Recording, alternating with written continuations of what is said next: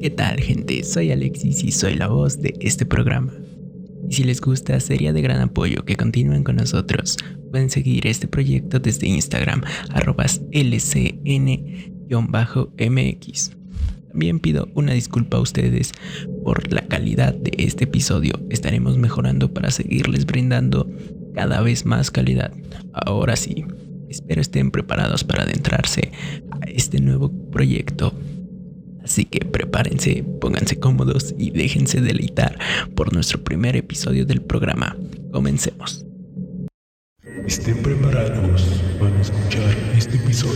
Pónganse cómodos y comencemos con el show.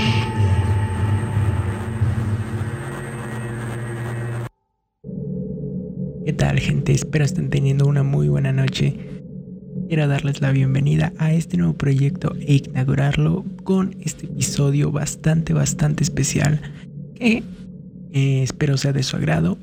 Consta, como ya lo vieron en el título, de apariciones o espectros que han tenido lugar en vehículos, viajes, etc. Creo que la gran mayoría hemos sentido alguna vibra extraña o quizá una especie de miedo sin motivo. Cuando vamos en un autobús, quizá en la parte de hasta atrás, oscura y solitario. Quizá también cuando vamos en carretera, viendo el alrededor por la ventana. Quizá cuando pasamos por lugares llenos de árboles. Creo que todos hemos sentido como si algo de repente fuera a aparecer. Yo en lo personal nunca he experimentado ninguna aparición, ninguna especie de anécdota que le pueda compartirles, pero sí tenemos el día de hoy dos historias que demuestran que quizá ese miedo que a veces sentimos a la hora de viajar, estar en un vehículo, no es del todo irracional. Así que con todos ustedes, quiero que demos entrada a esta primera anécdota del día de hoy, del primer episodio. Continuemos.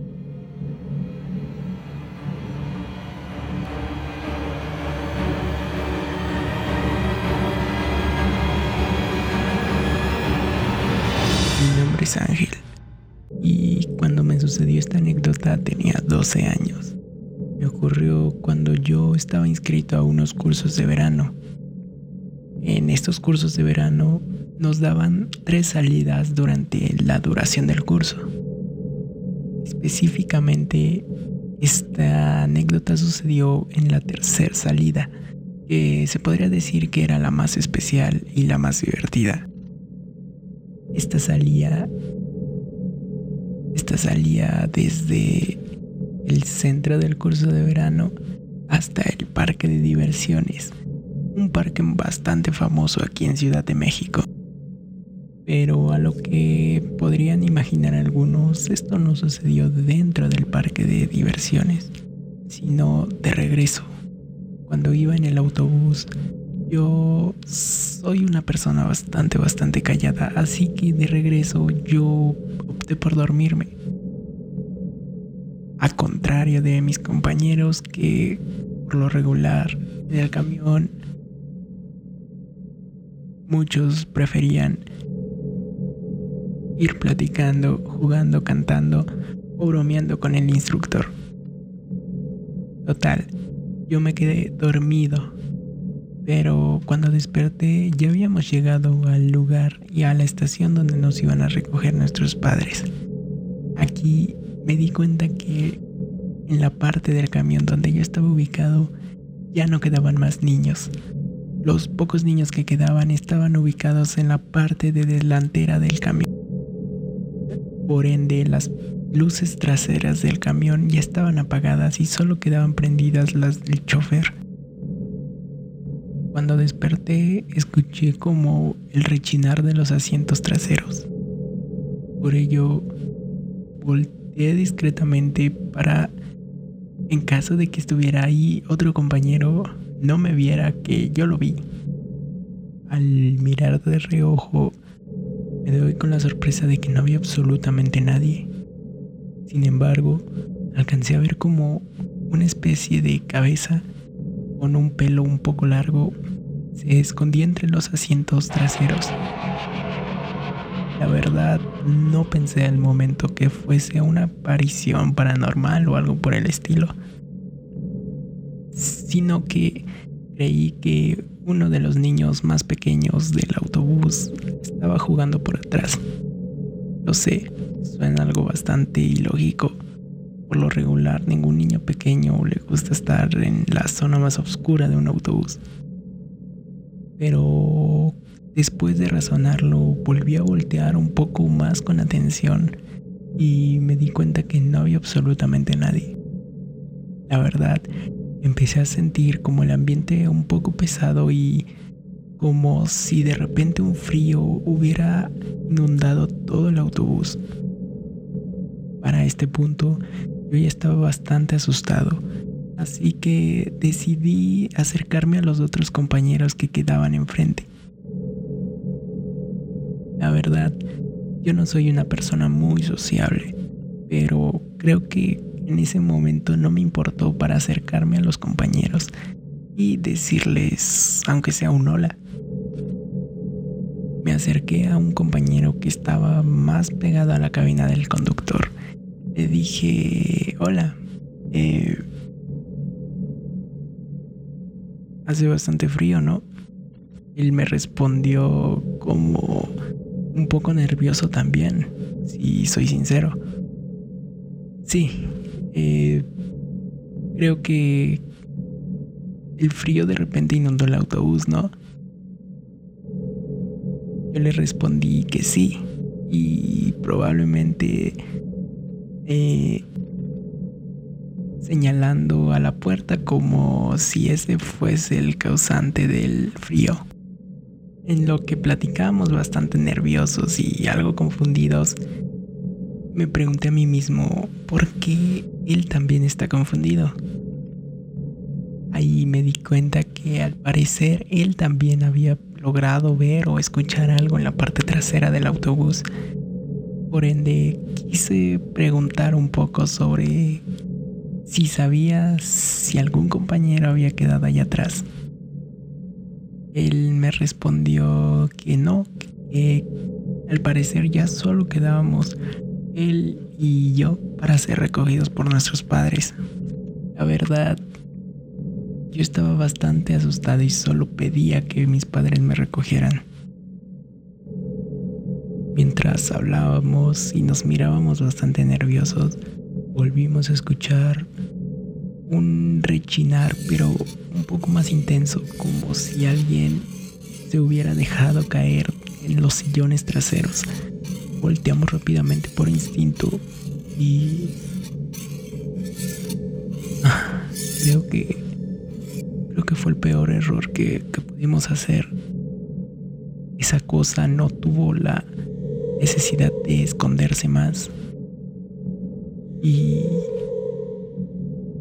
vimos a ese ser fantasmal sentado, mirándonos fijamente con una sonrisa desgarradora, aterradora y como un psicópata a punto de hacer daño. Nuestra reacción inmediata fue bajarnos corriendo del autobús, ir corriendo con el chofer del autobús que estaba en la parte de abajo. Chofer del autobús nos miró bastante sorprendidos y nos preguntó, ¿están bien chicos? ¿Todo está bien? Le dijimos exclamando que no, que, que no, simplemente que no estaba nada bien. En realidad no nos salían las palabras para explicar. Igualmente, yo solo atiné a decirle, está ahí, es, es un, un fantasma, está, está arriba, nos quiere hacer daño. Eh, la verdad no me importó si nos iba a creer o no, pero lo que más me sorprendió fue la reacción del chofer. Ah, ya lo conocieron, ¿eh? No se preocupen. No, no les va a hacer nada. Pero ya no vuelvan a subir. Ahorita yo les paso sus cosas. Cuando dijo eso, se me lo nuevamente la sangre. yo pensé que iba a decir que no había nada ahí, que en realidad no sé, todo fue parte de nuestra visión o nuestra imaginación, vaya. Es lo que normalmente diría un adulto para calmar a unos niños espantados diciendo que acababan de ver un fantasma. Para nuestra buena suerte, no tardó mucho para que nuestros padres nos vinieran a recoger. Recogieron primero a mi compañero que penosamente nunca le pude preguntar su nombre. Todo fue muy rápido y nunca nos permitió interactuar este, esta escena espectral. Pero no sé a qué se debe esa aparición ese día y por qué el chofer lo tomó con tanta naturalidad. Es como si él conviviera muy seguido con este tipo de cosas. Es bastante escalofriante pensar que tiene que hacer su trabajo con una cosa como esa acechándolo. Muchas gracias por escucharme.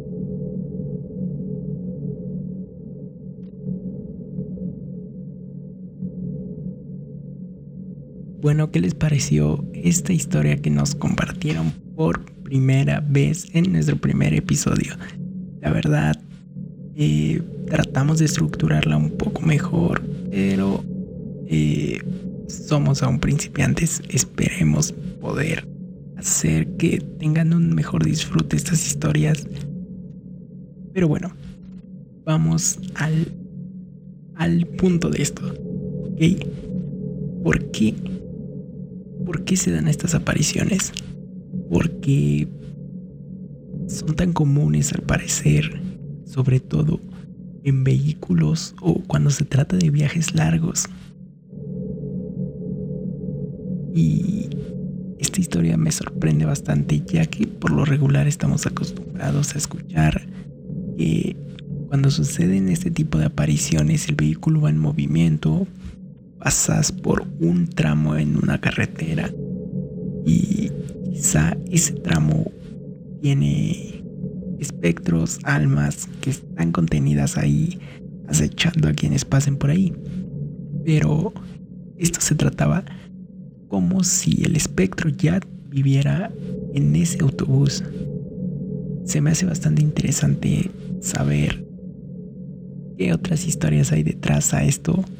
Quizá los testimonios de personas que han manejado este autobús, del chofer. No sé, esperemos tengamos más información de este tipo de historias. Y quiero darle paso a la segunda historia. Como tal, esta segunda historia está estructurada diferente. Esta no fue escrita por una persona, sino que simplemente nos las hizo llegar eh, verbalmente. Entonces, se las voy a tratar de explicar más o menos cómo me la relataron para que puedan entenderla un poco mejor, ¿ok? Esta historia está ambientada eh, más o menos hace seis años ocurrida en un 15 de septiembre y bueno, creo que queda bastante bien. Aún es septiembre y recién acaban de suceder las fiestas patrias, entonces quizá el clímax esté apto para esta historia, ¿ok? Así que demos paso a esta historia. Comienza cuando un, un 15 de septiembre tranquilo, normal, como lo pasa en la mayoría de familias mexicanas, empieza a ponerse un poco extraño. Ya eran pasadas las 12 de la noche cuando afuera de la casa escuchan el ruido de un taxi. ¿Y por qué es raro escuchar el ruido de un taxi o de un carro? Bueno, esta historia está ubicada en lo más alto de un cerro. Es de las últimas colonias que, está en el cerro, básicamente es muy raro que alguien suba hasta esas colonias a menos que sea un vecino, un conocido, etc. Por lo regular, cuando escuchan un carro, uno que otro vecino se asoma porque eh, detrás de esta colonia existe un panteón está más adentrado como al bosque, a la parte salvaje del cerro. Y es muy raro que a esas horas se escuche un carro dirigiéndose hacia allá. Entonces, cuando nuestro protagonista sale a ver qué estaba pasando, se da cuenta que era un taxi. Este taxi deja a una mujer con un niño en brazos y sospechosamente el taxi se va rápidamente. La mujer empieza a caminar en la oscuridad de los árboles como si se dirigiera al panteón.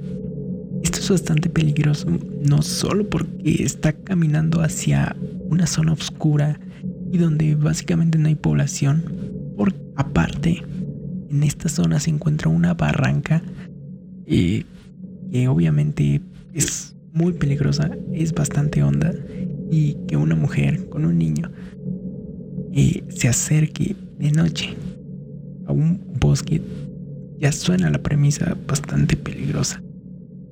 Añadiéndole que hay una barranca, esto hace ya algo bastante extraño. Cuando nuestro protagonista intenta llamar la atención de la mujer, esta empieza a caminar más y más rápido. Total, que cuando alerta a algunos vecinos de lo que acababa de suceder, ya nadie pudo ver rastro de esta mujer. Lo raro es que tiempo después, un anciano que básicamente es de las personas más antiguas de esta colonia, que cuenta nuestro protagonista, empieza a, a escuchar su historia mm, de una manera atenta. Le presta atención como si él ya lo hubiera vivido. Cuando nuestro protagonista termina de relatar la historia o el hecho que había vivido, el hombre solo le dice, qué bueno hijo que no llamaste su atención por completo. Qué bueno que la dejaste seguir el camino el protagonista claramente se, se sacó de onda, dijo, ¿cómo? No, no, no está sorprendido. El hombre de tercera edad le dijo, es que no era una mujer con un bebé en los brazos, era lo que alguna vez fue una mujer y un bebé. Le preguntó a nuestro protagonista el por qué. El hombre contestó esta historia ya hacía bastantes años que sucedió en verdad. Cuando él era más joven, le tocó vivir, eh, mientras estaba la construcción de la colonia, una mujer se aventó con su hijo en brazos a la barranca. Precisamente en las fechas de septiembre, eh, o casi siempre, sin falta, uno o dos o incluso más vecinos han percibido este tipo de hecho casi cada año, pero la mayoría ya sabe lo que es y prefiere simplemente no llamar la atención y seguir.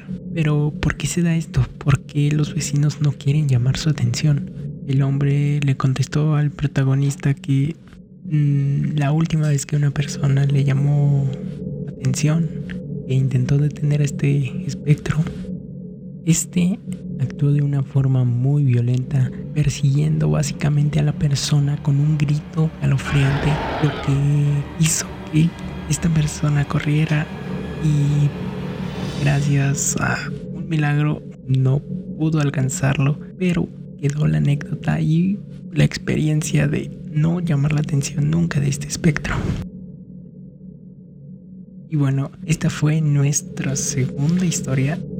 Eh, bueno, ya es claramente un poco más aterradora por la simple premisa de que es algo que ya ha atacado a alguna persona.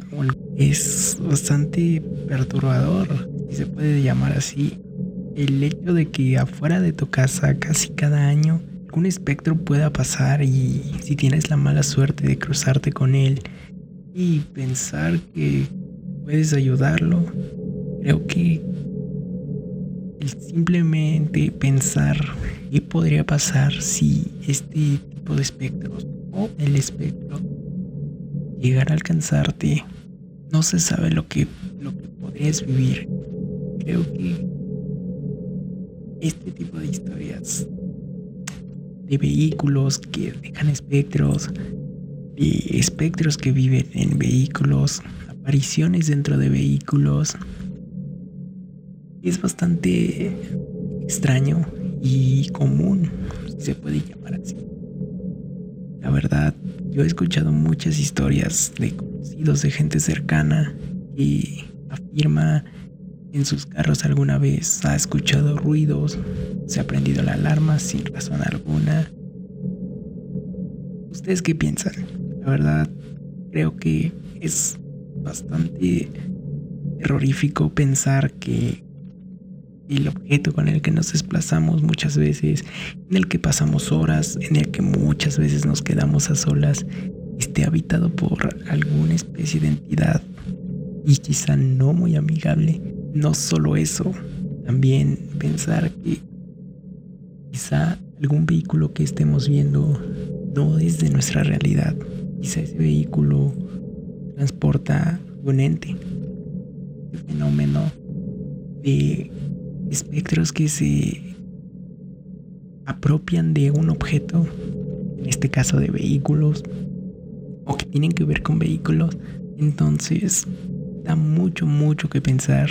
Me gustaría que si ustedes tienen alguna anécdota, algún suceso que les haya pasado respecto a un vehículo con un espectro, con un fantasma o con algo extraño fuera de lo común, me gustaría que me lo hicieran saber.